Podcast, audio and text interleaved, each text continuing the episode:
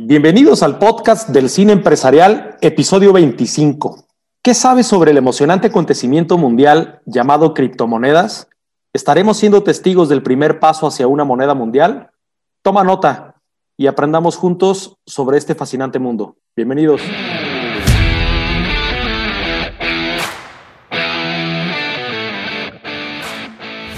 Déjame darte la más cordial bienvenida al podcast del cine empresarial una metodología única en el mundo para el desarrollo de las personas y la mejora continua de las empresas usando el poder del cine. En este podcast vamos a compartirte las experiencias que hemos recopilado durante 18 años, llevando empresas pequeñas, medianas y grandes a su máximo potencial. Dirigen y presentan David Lubiano y Nicolás Gaete. Comenzamos. Hola queridos empresarios y empresarias, bienvenidos al podcast del cine empresarial, el podcast para los empresarios inconformistas que buscan constantemente la mejor versión de sí y ser la mejor versión para el mundo y para sus empresas. El día de hoy tocaremos un tema interesantísimo que ha venido a revolucionar el mundo y que probablemente es el primer paso para lo que utópicamente podríamos pensar que es una moneda mundial. Vamos a hablar de las criptomonedas y debo decirles que Nicolás Gaete, mi socio en este proyecto del cine empresarial para Latinoamérica y en este podcast, mi compañero de ideas, es la persona más cercana que yo he conocido. Nico, creo, creo que eres la persona más cercana que conozco y más apasionado de aprender cada vez más de criptos. Y aunque sé que eres, pues no neófito en el tema porque ya tienes tus inversiones, sí creo que, como me has dicho tú, no es porque yo sepa mucho sobre el tema, más bien aquí creo que te va a tocar a ti darnos muchas luces en ese sentido. Primero quisiera recordarles que pueden seguirnos en todas nuestras redes sociales como David Lubiano o como Nicolás Gaete o en nuestras redes sociales como Cine Empresarial. Les recordamos que este es un podcast para ti, para tu empresa, así es que si lo compartes con tus compañeros de trabajo, con tus colaboradores y con todo el equipo que integra ese gran organismo social llamado empresa, estoy seguro que pronto estarán hablando el mismo idioma. Y bueno, Nico, a ver, platícanos, ¿cómo es que llegaste al mundo de las criptos? Bueno, hola chicos, chicas, ¿cómo están? Bienvenidos pues a este episodio. Va a ser un poco distinto el episodio porque veníamos hablando, ¿no? Con David hace tiempo, de que deberíamos sacar un capítulo dedicado a este, a este tema. Y tú siempre me dices, no, pues es que yo no sé. Entonces surgió esta idea así como de decir, bueno, pues entrevístame, se voy contando de qué trata, ¿no? Y la verdad es que a las criptos yo llegué de una manera bien curiosa porque un amigo mío en Chile, que es eh, este cuate del que yo siempre te hablo, que tiene historias loquísimas, él me dijo un día que estaba haciendo unas inversiones en Bitcoin. Yo había escuchado, como la gran mayoría de la gente, había escuchado lo que era el Bitcoin, pero era un mundo completamente ajeno y él de alguna manera me abrió la puerta a tener el primer contacto con una casa de inversiones en Bitcoin, que eso me llevó a, otro lugar porque no pudimos invertir y justamente creo que pudo, pudo haber sido una estafa porque ellos tuvieron un problema. Y eso nos acabó llevando a otra, más bien unos meses después llegó otro amigo de Brasil a invitarnos a invertir. Mira, finalmente, también, eso sí fue una estafa, eso estoy seguro, porque perdimos una lana en ese, en ese proceso. Pero esa fue nuestra primera, nuestro primer acercamiento al Bitcoin, que fue, como casi toda la gente, perder dinero, igual como cuando entras en la bolsa y tal. Pero la verdad es que me di cuenta que había una tremenda, tremenda oportunidad en este mercado, porque es un mercado nuevo realmente, y que a pesar de que había tenido una muy mala experiencia, eso no significaba que las criptos en general fueran una estafa, sino que más bien producto de la falta de regulación y de la falta de conocimiento que tenemos la mayoría de las personas en relación con este mundo, sí era relativamente y sigue siendo relativamente fácil estafar a la gente. Entonces también yo tenía como eh, ganas de sacar un capítulo así porque creo que es importante de alguna manera transmitir conocimiento fiable, verídico, de lo que son realmente las criptos y por dónde, por dónde puedes encontrar oportunidades. Ya de eso nos llevó a tomar algunos cursos de trading derechamente. Yo he tomado ya dos, básicamente dos cursos con dos traders muy distintos y ya llevo un poquito más de dos años jugando con estas monedas. Es un mundo en el cual eh, la posibilidad de hacer dinero y que puedes hacer inversiones de muchísimo rendimiento, pero al que hay que saberle un poquito para entrarle. O más bien hay varios niveles en los que necesitas saber para poder hacer ciertas cosas. Oye, ¿cuáles dirías tú que son los primeros cinco pasos a seguir por si alguien de los empresarios que nos escucha piensa convertirse en trader pronto es un tema que le, que le viene haciendo ruido. ¿Qué es en realidad lo que debemos hacer primero para convertirnos en traders? Y bueno, y luego una pregunta que va ahí un poco complementaria a esta es, ¿con cuánto puedes empezar? A ver, convertirte en trader es un proceso que debe ser menos complejo que serte agente de bolsa o algo así, justamente por la escasa regulación que tiene, pero es un proceso que te puede tardar por lo menos un año en poder decir, soy trader y hago trading y sé lo que estoy haciendo cuando lo hago. Lo primero que tienes que hacer es estudiar. No es que tengas que estudiar un montón, pero sí tienes que estudiar un poco, tienes que informarte más o menos de qué trata, porque además las criptos son la superficie de una tecnología que eh, ya también mucha gente ha escuchado hablar de ella, que es el blockchain, y que es un sistema básicamente de contabilidad, por simplificarlo un poquito, que tiene el potencial de impactar nuestra realidad casi más que lo que le impactó Internet en su momento. Entonces, es algo que además vale muchísimo la pena eh, estudiar y entender más o menos de qué trata. Ya en otro momento nos podemos meter un poquito más a, explicar exactamente cómo funciona el blockchain y tal, y cuáles son las aplicaciones que podrías tener, pero por lo pronto, yéndonos hacia lo que es cripto, yo te diría, con estudiar un poquito y abrir una cuenta en alguna casa de cambio, en casi todos los países hay casas de cambio locales que te permiten linkear tu cuenta de banco a esa cuenta. Por ejemplo, en el caso de México, Bitso es nuestra casa de cambio local más conocida, que es una casa de cambio seria, es una casa de cambio real. No te van a estafar, no se van a llevar tu dinero, puedes hacer un depósito ahí. Perdón que te interrumpa un poco ahí en ese tema, pero vamos por partes, porque el tema de estudiar, hay millones de artículos, hay mucha información, hay mucha letra en Internet sobre las criptos, buena, mala, regular, peor, cosas buenas, cosas ciertas, cosas falsas. ¿Qué es lo que recomiendas verdaderamente escuchar? ¿Qué es lo que debemos leer o escuchar sobre criptomonedas antes de empezar a invertir en ello? ¿Dónde estudiamos? Porque me interesa a mí también el tema. Tú me has invitado mucho a invertir y la verdad es que últimamente le he tomado más interés al tema y me gustaría saber qué es lo que necesito saber, qué necesito estudiar. Mira, hay muchas fuentes. Eh, hay una página que se llama CoinMarketCap, hay otra que se llama Coinbase. También en tres comas puedes encontrar información verídica. Creo que valdría la eh, pena que junto con la publicación de este artículo en el copy les, les, dejemos los links, ¿no? Para que podamos todos ahí poder entrar a este mundo y conocer un poco más y estudiar lo que hay que estudiar. Claro, vamos a dejar unos links ahorita como para decir por dónde y que tengas alguna idea. Y la verdad es que, miren chicos, si nos están escuchando y les interesa, también háganos sus comentarios porque algo que también hemos pensado es hacer un curso, así como básico, de criptos. No sé si un curso de trading propiamente tal. Yo más bien para un curso de trading así, para que se quiera hacer trader, verdaderamente trader, yo más bien lo dirigiría con mi propio maestro, que es un gran trader, se llama Alfred Baumgartner, es un austríaco muy bueno, porque el trading es una cosa complicada. Ahora, una cosa es hacer trading con lo que se llaman las altcoins, que son en general todas las monedas que no son Bitcoin. Y otra cosa es invertir en Bitcoin y comprar algunos Bitcoins y tener cierta cantidad de cripto en hold, por así decirlo, y esperar a que crezca. Porque que eso es como el primer paso, que puedes comprar simplemente Bitcoin y tenerlo. ¿Qué es lo que pasa con el Bitcoin en particular? Es una moneda que es, por supuesto, la más famosa de las criptomonedas. Se creó por un personaje súper misterioso que se llama Satoshi Nakamoto, que nadie sabe si existe, nadie sabe si murió, nadie sabe si era un grupo de personas, ni realmente si había intereses ocultos detrás. Lo que sabemos y que todo el mundo lo descoloca un poco es que hay una cartera de Bitcoin que hoy tiene un millón de Bitcoin que han estado quietos, dormidos desde el inicio y que le pertenecen a Satoshi Nakamoto. Que un millón de Bitcoins al día de hoy exactamente son 500 millones de dólares. Es muy raro que nadie haya tomado algo de eso para vivir seas quien seas. Hoy en día es una cifra de dinero muy importante. Entonces es un personaje muy misterioso, nadie sabe realmente de dónde salió esto. Él arroja el white paper del, del Bitcoin. Y todo esto parte por un deseo, que es lo que se le conoce como el manifiesto cyberpunk, donde Satoshi dice, mira, yo lo que quiero es, o lo que queremos los cyberpunk, es poder manejar nuestro dinero de manera anónima y queremos anonimato porque queremos privacidad. No es que nos interese específicamente ni lavar el dinero, ni, ni hacer, ni meternos en actividades intelectuales, sino que nos interesa poder tener, resguardar, exactamente, no, no, ¿qué dije yo? Delictivas. en fin, pero buscando privacidad. Desde ahí nace la idea del Bitcoin. Entonces, cuando se desarrolla el algoritmo que permite que los bitcoins se vayan emitiendo, se desarrolla de manera tal que solo se pueden emitir 21 millones de unidades Bitcoin en la historia de la moneda. No se van a emitir más. La moneda tiene varios decimales, tiene como ocho decimales, y cada uno de esos decimales no son centavos nada más, son ocho ceros después del punto, y cada una de esas unidades se llaman, se les denomina satoshis, justamente en eh, honor a Satoshi Nakamoto. Entonces, eso permite que a pesar de que solo haya 21 millones de Bitcoin, el Bitcoin sea sumamente fragmentable y eso de alguna manera te permite que la circulación y la aplicabilidad o usabilidad de la moneda sea mayor.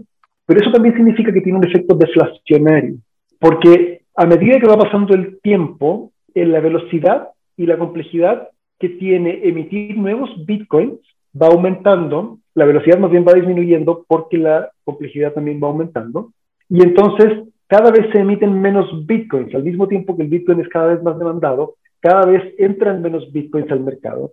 Por lo tanto, el efecto deflacionario es casi garantizado y tú lo puedes ver en la gráfica. Por eso el bitcoin siempre ha ido subiendo. Desde no costar nada y que con dos bitcoins compraron, creo que cuatro pizzas fue la primera transacción en bitcoin que se hizo, a costar hoy día un bitcoin 51 mil dólares al día de hoy.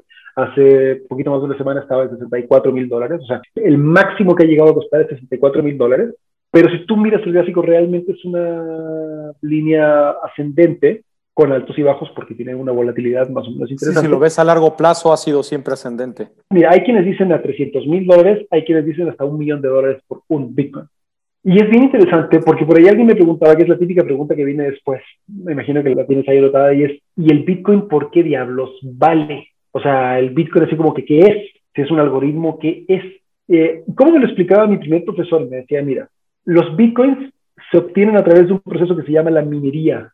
Entonces, ¿cómo funciona este asunto? Porque es, apasionante, la verdad. Tú cuando yo, cuando yo te quiero comprar un bitcoin a ti, o algunos satoshis o lo que sea, nuestra transacción se hace entre carteras que no necesariamente revelan nuestra identidad.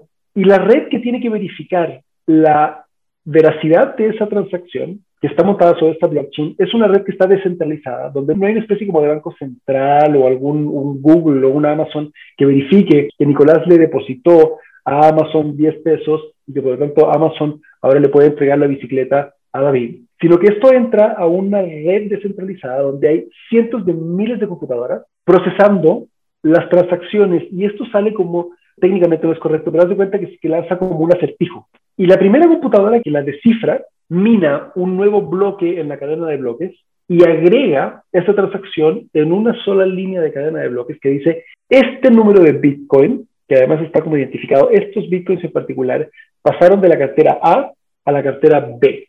Y al hacer eso, al poner tú en servicio de la comunidad tu poder computacional, el gasto que significa eso en electricidad, la inversión que hiciste, el tiempo, la, o sea, todo el trabajo que implica poder minar un nuevo bloque en la cadena, se te remunera con una cierta cantidad de bitcoins. Cada vez que alguien mina un nuevo bloque, te pagan. Entonces, los bitcoins también tienen aparejados a sí mismos un cierto valor intrínseco en energía, en trabajo, en inteligencia. No es nada más una cosa que como que brota de la nada, sino que alguien tiene que hacer un trabajo real, verificable, para que ese Bitcoin pase a existir. Y además lo hace sobre la base de prestar un servicio a una comunidad de gente que estamos utilizando estas monedas para distintas cosas. Hace pues, meses atrás, todavía ni siquiera años, meses atrás, la usabilidad del Bitcoin era muchísimo menor. Hoy en día PayPal ya acepta Bitcoin y hay un montón de otros eh, lugares en los que tú puedes pagar cosas y no solo con Bitcoin, también con Ethereum, con Ripple, con USDT, con Tether, o sea, hay un montón de monedas con las que hoy día también puedes trabajar y las puedes usar para pagar. Oye, ¿y cómo puede beneficiarse una empresa de que se puedan aceptar este tipo de monedas o cómo funciona para la empresa, no tanto para las finanzas de un individuo o inversor, sino para la empresa. ¿Cómo van los beneficios de la criptomoneda al ejercicio de la empresa? Mira, esa pregunta es interesante porque es como que me preguntaras, oye, ¿y de qué me sirve tener una página web o para qué me puede servir Facebook en 1997? Que tú dices, oye, o sea, yo me acuerdo perfecto estar en la universidad todavía y sí, el tema podría ser como la pregunta de, de, qué me sirve tener una terminal bancaria si apenas el 1% de la población mundial tiene tarjeta de crédito. Exactamente, pues mira, está sentando las bases porque esto va a empezar a ocurrir cada vez más. Cada vez más gente tiene Bitcoin u otra criptomoneda de algún tipo. Y en el último tiempo ha surgido incluso una, modalidad que se llama las DeFi, que son las Decentralized Finances, que ya incluso, porque durante mucho tiempo nos hemos apoyado en ciertas casas de cambio que de alguna manera centralizan y permiten que se haga este comercio, un poquito como lo hiciera Amazon o Google. Pero hoy día aparecieron todas estas decentralized finances donde realmente tú no sabes con quién estás tratando ni cómo estás tratando, pero un programa permite que un montón de gente que no se conoce pueda tomar decisiones de manera democrática y se pueda llegar a acuerdos en los cuales yo te puedo prestar a ti dinero y tú me vas a pagar dinero por ese préstamo con mis intereses y todo, sin que yo sepa ni quién eres ni dónde estás. Y los algoritmos y los colaterales que tienes que dejar en garantía, sí, aseguran la ejecución del contrato. Es lo que se llaman los smart contracts. Y eso nos permite hoy en día cambiar completamente la dinámica de cómo se mueve el dinero, cambiar incluso, eh, y eso es lo que lo tiene un poquito atemorizado los gobiernos, que es que podríamos empezar a dejar de depender de bancos centrales. Y básicamente lo que vemos es una tendencia en la cual cada vez más gente va a adoptar el dinero digital. O sea, lo lógico es que el dinero en papel desaparezca. Y en este momento, aceptar Bitcoin, que sabemos que está todavía en un proceso de alza y va a estar en un proceso de alza por mucho tiempo más, Puede ser que no cambie hoy demasiado la cara de tu empresa, pero aceptar bitcoins y guardarlos un tiempito puede cambiar la cara de tu empresa de manera definitiva. O sea, si calculas que a diciembre del año 2019 yo compré bitcoin en 4 mil dólares y hoy está en 60 mil o en 50 mil el día de hoy, estás hablando que en un año multiplicaste por 10 tu inversión. Entonces, sí te podría funcionar aceptar Bitcoin, pero además el Bitcoin, como es una moneda que no está relacionada a ningún banco central, pues básicamente es una moneda internacional. Tú puedes aceptar Bitcoin desde cualquier lugar del mundo para prestar un servicio desde cualquier lugar y las implicaciones fiscales de eso también son muy interesantes. Ah, ok, iba para allá. Pero entonces, a ver, para cerrar ese primer punto, como empresa me beneficio de participar del tema de las bitcoins porque estoy participando de sembrar las bases de esta ola que no es que ya empezó, es que ya la ola va, ya está arrancada, ya vamos en esa tendencia hacia allá en los comercios mundiales. Y entonces podríamos pensar que sí es una tendencia clara de convertirse en una primer moneda mundial. Es una tendencia clara, la capitalización de mercado del Bitcoin. Una vez que todos los negocios del mundo, o la mayoría de los negocios del mundo reciban ese tipo de pago, pues estaremos hablando de que eso es una realidad la capitalización de mercado del Bitcoin el día de hoy es de un trillón de dólares. Ese es el dinero que anda circulando en Bitcoin. Hay otra cantidad de dinero en las altcoins, que son todas las otras y que son proyectos y que hoy día funcionan incluso como acciones. Pero sí hay una tendencia mundial evidente a que el dinero primero que todo se digitalice y que el efectivo desaparezca. Y los bancos centrales están intentando controlar de alguna manera eso. Pero al mismo tiempo está esta otra contraola donde la gente, de una manera muy democrática, está generando esta especie como de economía paralela, que además tiene algunas implicaciones, como te digo, fiscalmente, ningún gobierno se ha atrevido a reconocer a las criptos como dinero. O sea, si a ti te hacen una auditoría fiscal el día de hoy, tú presentas todo el, todos los movimientos de tus cuentas y toda tu contabilidad y los movimientos, cargos y abonos y todo esto, pero no precisamente tienes que declarar lo que tienes en criptos. No, no tienes que declararlos porque justamente, por ejemplo, la legislación mexicana la considera activos digitales. Mientras sean activos digitales, pues es como que tengas acciones, no son unas cosas que se supone que ahí valen algo. El día en que tú transformas esos bitcoins de vuelta en pesos o en dólares, entonces sí te hacen o no un cálculo en términos, o sea, si tú metiste 10 pesos y luego retiraste 20 pesos, cuando volviste a convertir tus bitcoins en pesos, tuviste 10 pesos de ganancia. Eso sí los tienes que declarar. Pero mientras sean bitcoins, no tienes que pagar impuesto por eso. Entonces, eso también podría tener un efecto fiscal en tu empresa. Va a depender del volumen de operaciones que tengas en bitcoin.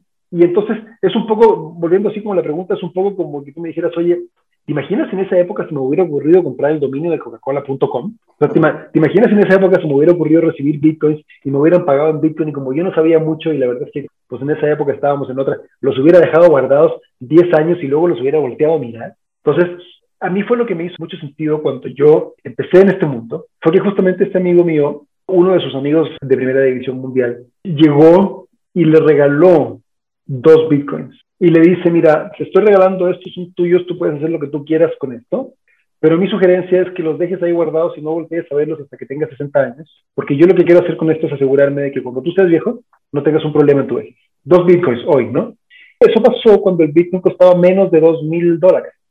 Imagínate hoy día ya el impacto que, que, va teniendo. Entonces, para una empresa hoy puede no parecer algo demasiado atractivo o inteligente o lo que tú quieras, pero lo que estás haciendo, si te empiezas a permitir transacciones en Bitcoin o te empiezas a abrir a este mundo, lo que estás haciendo es ponerte realmente a la vanguardia de algo que ya es una realidad. Yo siempre digo, esto ya no es el futuro, esto es la realidad hoy en día y está a punto de tomarse el control. Ahora, este capítulo en específico para nosotros era muy importante y veníamos platicando desde hace mucho tiempo sobre él con Nicolás porque finalmente nosotros como empresa, como cine empresarial, creo que hemos tenido en nuestra historia en 19 años, que recién cumplimos este año, hemos tenido cuatro reinvenciones y se deben gracias a que yo creo que constantemente estamos buscando la forma de buscar siempre nuevas herramientas y tomarnos la píldora que nosotros recomendamos, es decir, la receta que nosotros te estamos dando para buscar la innovación, la eh, creatividad, la mejor versión como empresa, la mejora continua, la búsqueda constante de tu liderazgo y de todas estas herramientas de las que nos has escuchado hablar y que seguramente muchas seguiremos abordando en este, este podcast, pues realmente tiene que ver con algo que nosotros probamos primero, antes de poderlo recomendar y antes de poderle demostrar a las empresas que es algo que funciona dentro de sus empresas, es algo que hemos demostrado en la nuestra. Y este tema del Bitcoin me hace mucho sentido porque por primera vez en 19 años se abrió la posibilidad de preguntarle en una cotización, que tú sabrás de quién hablo, de preguntarle a un cliente específicamente si ya trabajaba con Bitcoins porque podía pagarnos una parte del servicio cotizado en criptos. Entonces, estamos en una búsqueda permanente de ayudar a, nuestros seguidores y a las empresas y a los empresarios inconformistas a quienes va dirigido este podcast, la posibilidad de que puedan encontrar nuevas herramientas y que están al alcance de todos y que basta con un poco de disciplina y voluntad para poderlo poner a funcionar en nuestras empresas, ¿no? O sea, absolutamente. Ahora, por ejemplo, que nosotros hemos estado trabajando mucho con el extranjero y que tenemos que resolver justamente cómo hacemos el proceso de fiscalización de nuestros ingresos y los pagos, ¿no? en otras monedas. De, sí. de Dominicana, de Colombia. Una alternativa que nos ha costado, porque la mayoría de la gente todavía no está en este mood, es, oye, ¿y si nos abrimos a recibir eh, criptomonedas?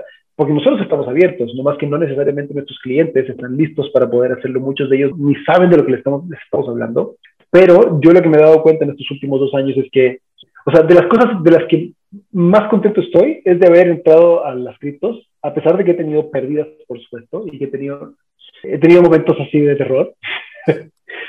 en general, en general, ya después de dos años, puedo decir realmente he generado mucho más de lo que he perdido, pero además he aprendido un chorro de cosas. Cuando recién empezamos a trabajar juntos, digo, tenemos mucho tiempo trabajando juntos, pero ya más específicamente sobre un proyecto preciso. Es, ajá, este, yo, pues, Así es. Debo confesar que muchas reuniones, las primeras cinco reuniones me daba mucho trabajo tratar con Nico en el sentido de que siempre estaba pegado al teléfono. Entonces yo pensé que estaba ignorando la reunión y mandando mensajes. Y ya cuando hablamos, me dices que, perdón, estoy aquí en una transacción porque ve esta moneda ve cómo se ha movido y yo nada más veía líneas, ¿no? Eh, verde, rojo y numeritos y a ver, pero ¿de qué estás hablando? Estábamos en junta, me dice, sí, sí, lo que pasa es que era algo que tenía que tomar en este momento y era una, mira, anoche vi que esto subió, que esto bajó, que esto va. Entonces, es como una especie de tipo dinámica de gaming. Eres como un gamer de, los, de las criptos, pero estás constantemente interesado en que ya tu rendimiento fue mayor, de que ya ganaste tanto, de que apostaste tanto, de que invertiste en una nueva, de que estamos o sea, constantemente estás pendiente del robot y de hecho ahí en donde estás ahorita, precisamente, tienes tres monitores que están constantemente informándote cómo van tus inversiones, ¿no? Sí, aunque debo decir que ya pasé esa etapa. Ok. O sea, si te has dado cuenta, ya sí, traigo estás más enfocado.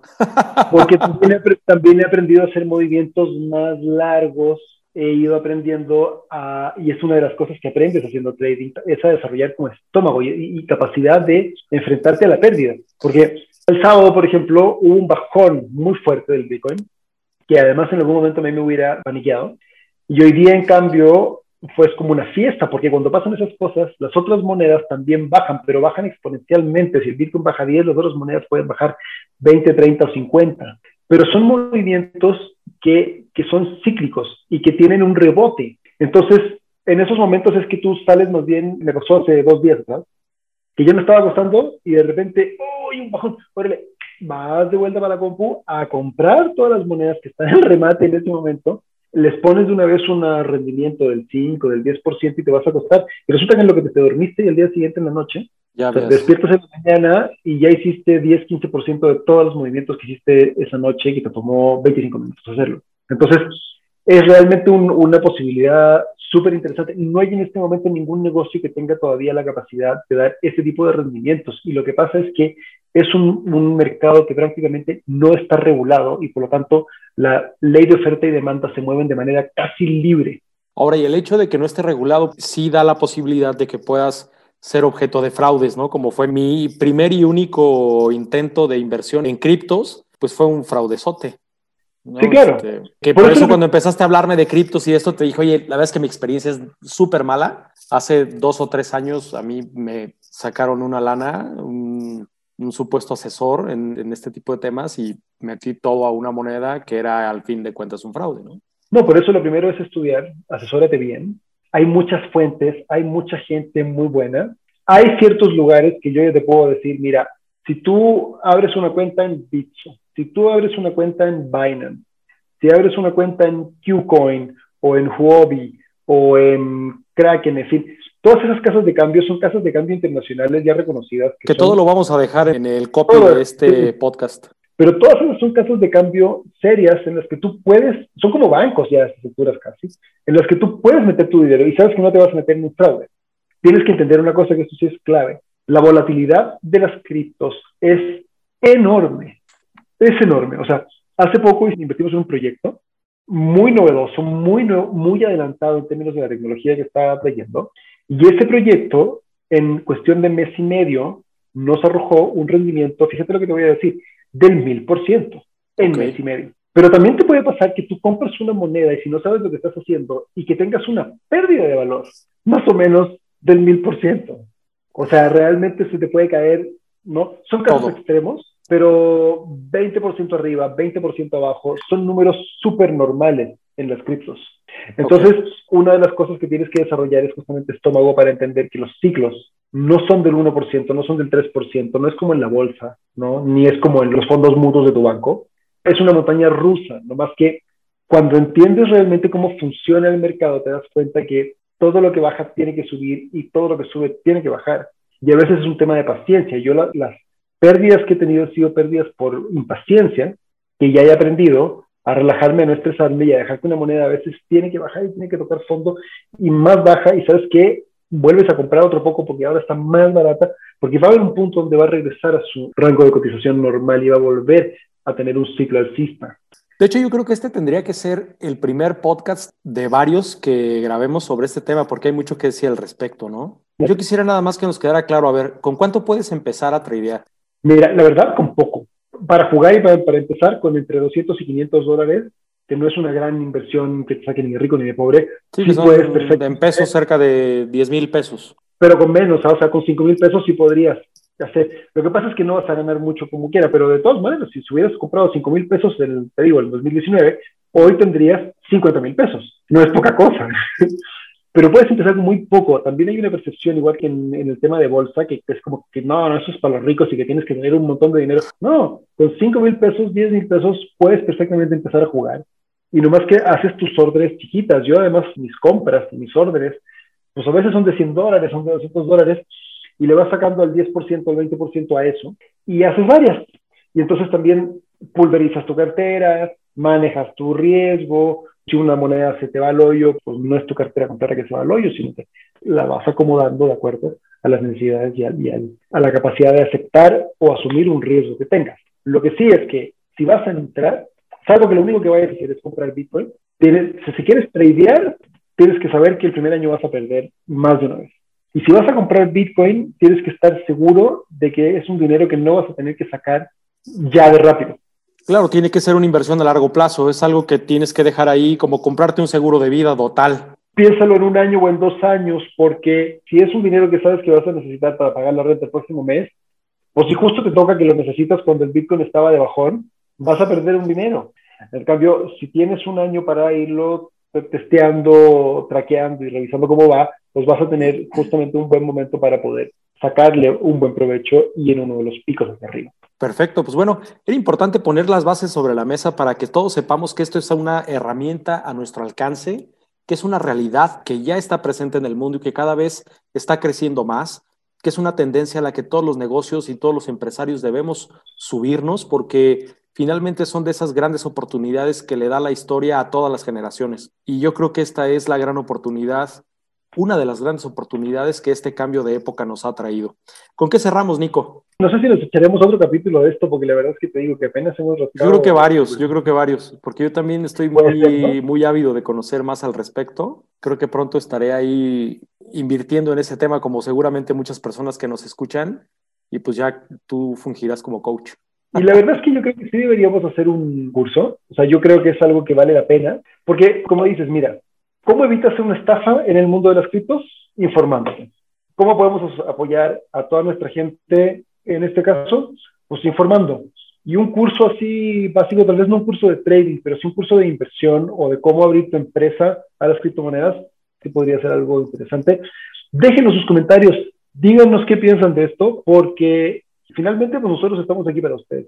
Si es algo que quieren y que tienen ganas, con mucho gusto se los, se los armamos. Espero que estemos hablando de este tema de nuevo, es un tema que me apasiona, me encanta. Sí se lo recomiendo a todo el mundo, más allá de si quieres invertir o no, que sí lo explores, que sí lo revises y lo estudies, porque esto es Internet en 1990. Y mientras antes lo agarres, mucho antes vas a poder sacarle provecho. Perfectamente bien dicho. Pues Queridos empresarios, muchas gracias por escuchar este podcast del Cine Empresarial, episodio 25. Nos vemos en el episodio 26, donde seguramente estaremos hablando de temas de interés para ti como empresario y para tu empresa. Muchas gracias por escucharnos, que tengan una excelente semana y mucho éxito. Abrazos.